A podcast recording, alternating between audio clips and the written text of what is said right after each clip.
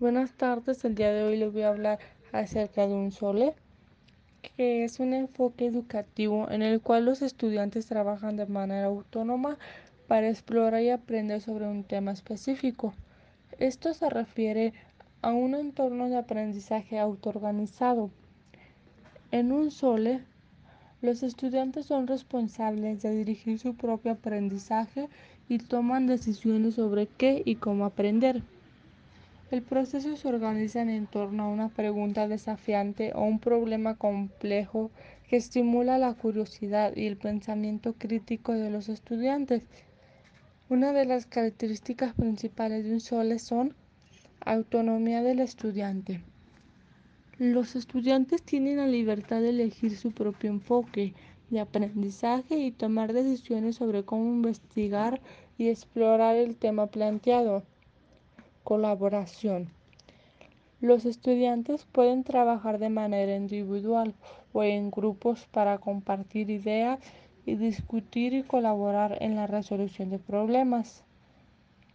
Uso de recursos disponibles. Los estudiantes utilizan una variedad de recursos disponibles, como libros, internet, videos u otras fuentes, para buscar información y encontrar respuestas a sus preguntas. Reflexión y evaluación. Los estudiantes reflexionan sobre su proceso de aprendizaje, evalúan su progreso y realizan ajustes en su enfoque si es necesario. La autorreflexión y la autoevaluación son componentes importantes en un SOLE. Fomento de la curiosidad y la investigación. La pregunta o problema desafiante planteado en un sole motiva la curiosidad y estimula la investigación activa por parte de los estudiantes. Esto les permite explorar diferentes perspectivas y profundizar en el tema de estudio. En resumen, un SOLE es un entorno de aprendizaje en el que los estudiantes asumen la responsabilidad de su propio aprendizaje, trabajan de manera autónoma, colaboran entre sí y utilizan recursos disponibles para explorar y comprender un tema específico. Las fases principales de un entorno de aprendizaje autoorganizado pueden variar dependiendo de la estructura y el enfoque específico del entorno en particular.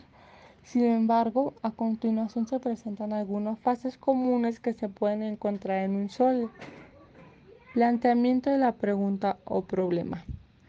En esta fase se presenta a los estudiantes una pregunta desafiante o un problema complejo que estimula su curiosidad y los motiva a investigar y explorar. Exploración individual.